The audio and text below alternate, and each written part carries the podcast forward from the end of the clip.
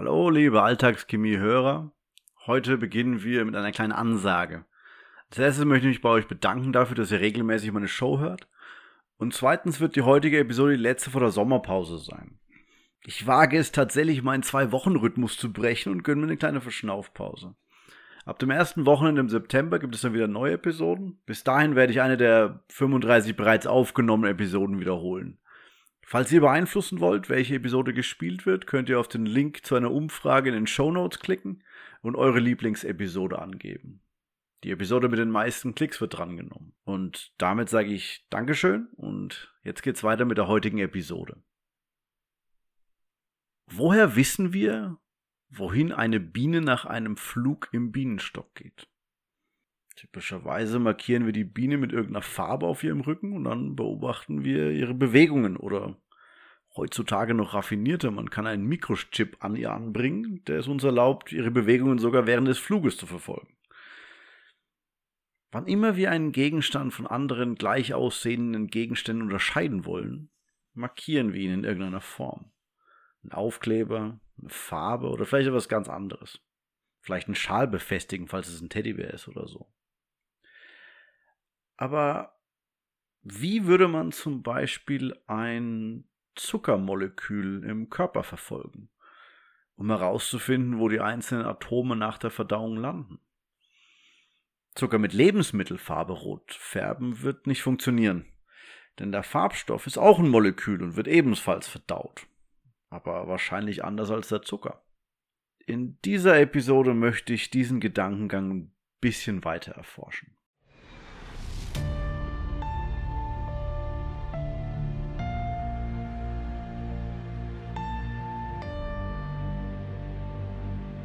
Mein Name ist Johannes Vogel und ihr hört die Alltagschemie, meinen Podcast über Chemie im alltäglichen Leben. Chemie ist die Lehre von den Eigenschaften und der Umwandlung der Stoffe, egal ob Feststoff, Flüssigkeit oder in Gasform.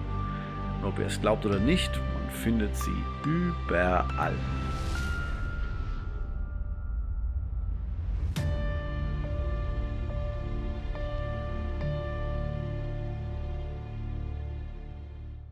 Das Problem bei dem Versuch, einem Molekül durch den Körper zu folgen, ist also, dass Moleküle mit der Zeit verstoffwechselt werden, also verdaut werden.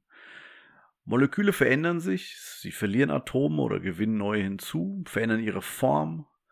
Wir müssen also in der Lage sein, diesen Prozess zu verfolgen, indem wir die Atome markieren. Wie wir bereits gesagt haben, ist es nicht so, dass man das Molekül, das einen interessiert, einfach einfärben und warten kann bis irgendwas äh, Grünes im Urin oder im Stuhl aus dem Körper kommt. Denn die Färbung ist auch ein Molekül. Also muss es den gleichen Regeln des Stoffwechsels gehorchen, wie das Molekül es einen interessiert. Und außerdem sind die beiden Moleküle nicht miteinander verbunden, sodass es keinen einfachen Weg gibt, um nachzuweisen, wo im Körper diese Moleküle hingehen werden. Dieser Weg ist also eine Sackgasse. Wir können Atome nicht auf diese Weise verfolgen. Das bedeutet natürlich, dass wir einen alternativen Weg brauchen, um unser Ziel zu erreichen. Wir brauchen etwas, das sich genau wie das ursprüngliche Material verhält, aber auf atomarer Ebene gemessen werden kann. Was könnte man da tun? Die Antwort liegt in einem Konzept, das die Isotope der chemischen Elemente genannt wird. Ein chemisches Element wie Kohlenstoff, Natrium oder Gold wird durch die Anzahl der Protonen in seinem Kern definiert. Das nennt man auch die Ordnungszahl. Und alle Atome mit der gleichen Ordnungszahl sind Atome desselben Elements. Bei einem neutralen Atom gibt es genauso viele Elektronen, die um den Kern herumschwirren, wie es Protonen im Kern gibt. Ich habe jetzt also positiv geladene Protonen und negativ geladene Elektronen erwähnt. Das sind sogenannte subatomare Teilchen. Aber es gibt auch subatomare Teilchen mit einer neutralen Ladung, also weder positiv noch negativ. Und die heißen ganz passend Neutronen. Diese Neutronen sind auch im Kern zu finden und sie machen das Atom schwerer. Das heißt, es gibt Atome, die haben zwar die gleiche Ordnungszahl, also die gleiche Anzahl an Protonen in ihrem Kern, sind also das gleiche Element, haben aber eine unterschiedliche Gesamtmenge an subatomaren Teilchen im Kern. Diese beiden Atome sind dann sogenannte Isotope desselben Elements. Nehmen wir zum Beispiel Kohlenstoff. Der hat drei verschiedene bekannte Isotope. Kohlenstoff 12, das häufigste mit sechs Protonen im Kern und sechs Neutronen. Dann gibt es Kohlenstoff 13 mit sechs Protonen und sieben Neutronen. Und schließlich Kohlenstoff 14 mit, ihr habt es erraten, sechs Protonen und acht Neutronen. Was ihm eine Masse von 14 Einheiten gibt. Im Gegensatz zu Kohlenstoff 12, das 12 Masseeinheiten hat. An diesem Punkt werdet ihr wahrscheinlich denken, coole Geschichtschef, wen kümmert's? Also, zum einen, das interessiert mich, aber es gibt da noch tatsächlich eine wichtigere Bedeutung. Es ist nämlich so, dass nicht alle Isotope stabil sind. Es gibt einige bekannte instabile Isotope. Und was passiert, wenn ein Isotop instabil ist? Es kann Strahlung abgeben. Das ist ein sogenanntes Radioisotop. Das zerfällt. Das heißt, es zerfällt in irgendeiner Form, oft in ein anderes Element, während es eine Art von Strahlung abgibt. Für Details dazu ist der Zeitrahmen etwas zu knapp. Aber wenn ihr nachschlagen wollt, welche Art von Strahlung es gibt, dann sucht man es in drei allgemein bekannten namens Alpha, Beta oder Gamma-Strahlungen. Und wieder werdet ihr vielleicht denken, immer noch coole Geschichtschef. Aber das bedeutet nur, dass ihr noch nicht ganz die, die Zusammenhänge seht. Isotope sind Atome desselben Elements mit unterschiedlichen Masseeinheiten aber sie agieren und reagieren auf genau die gleiche Weise. Also ein Kohlenstoffatom in einem Molekül kann Kohlenstoff 12, 13 oder 14 sein. Chemisch gesehen in dem Zusammenhang sehen wir den Unterschied nicht. Wenn wir dann ein instabiles Radioisotop verwenden, können wir radioaktive Atome in Moleküle einbauen.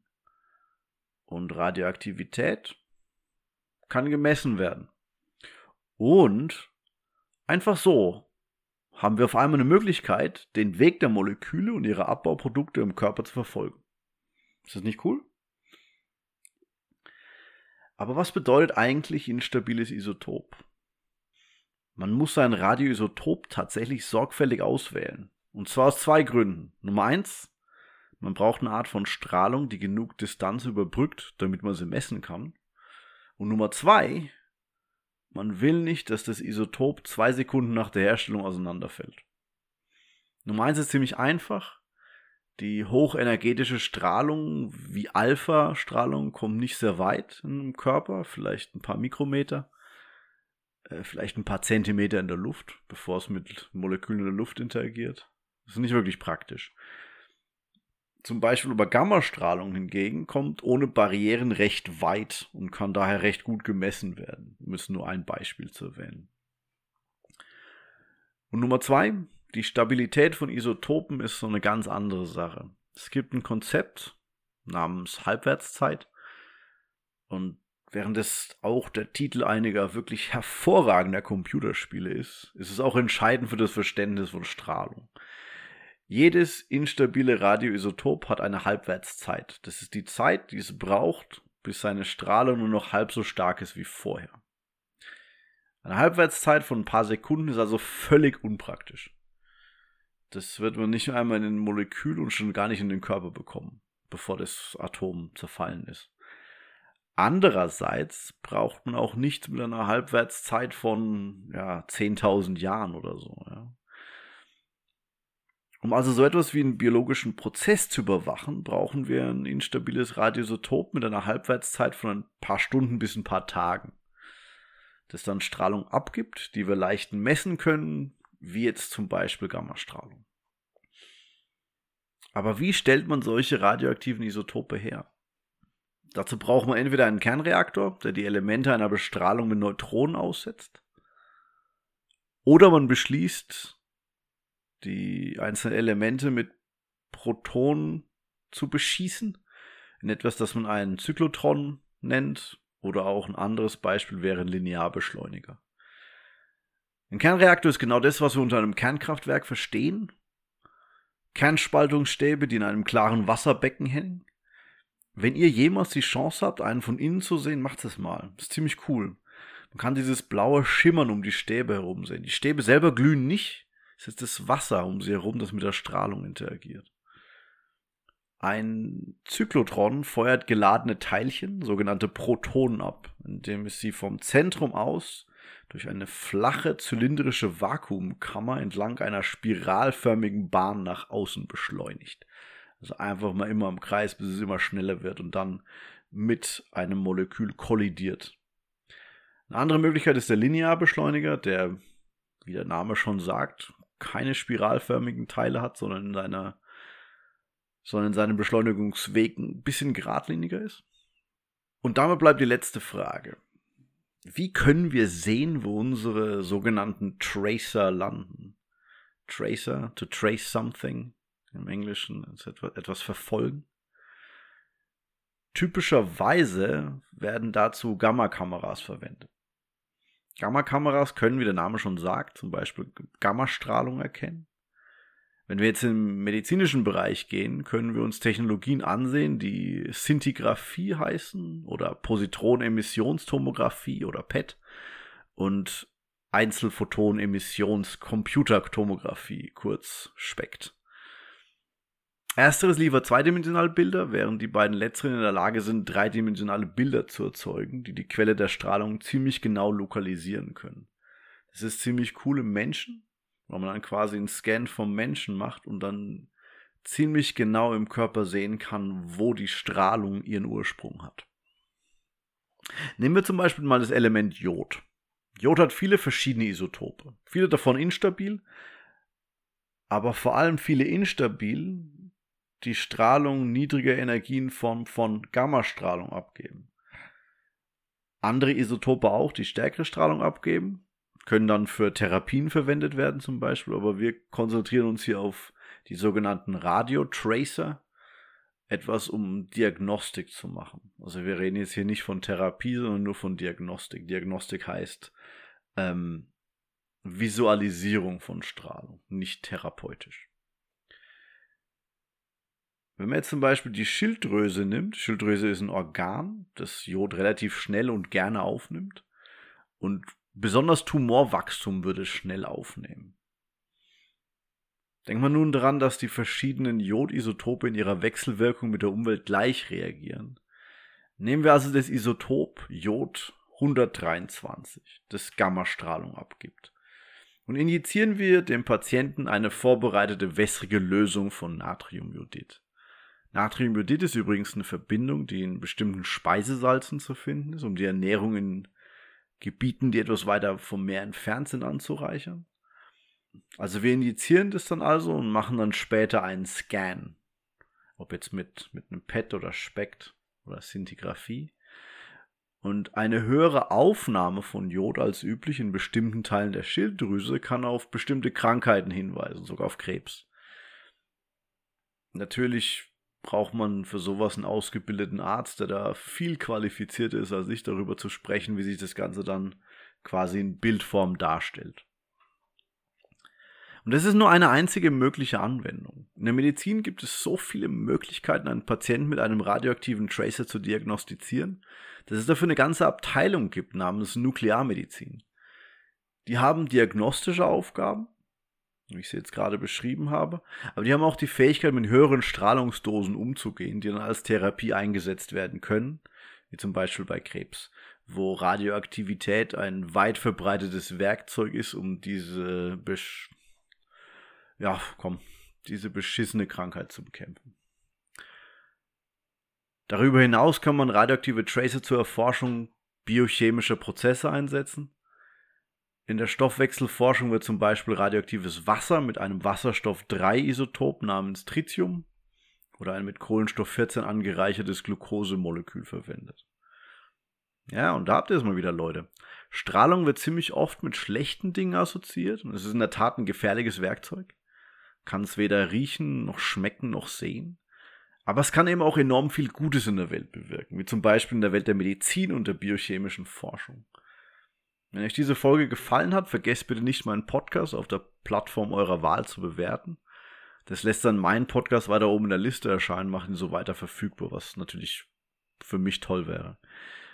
Wenn ihr Kommentare oder Ideen für neue Themen habt, hinterlasst bitte Kommentare auf Twitter unter alltagschemie oder schreibt mir direkt unter chem.podcast.gmail.com.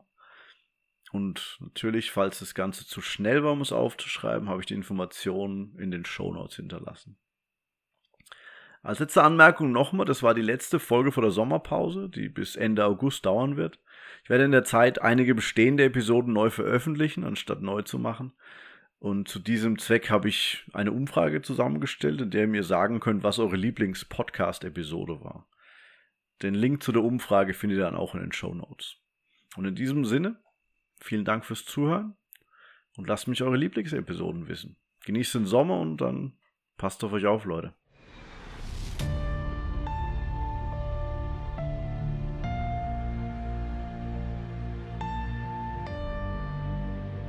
Das war die Alltagschemie, ein Podcast über Chemie im täglichen Leben. Vielen Dank für eure Aufmerksamkeit.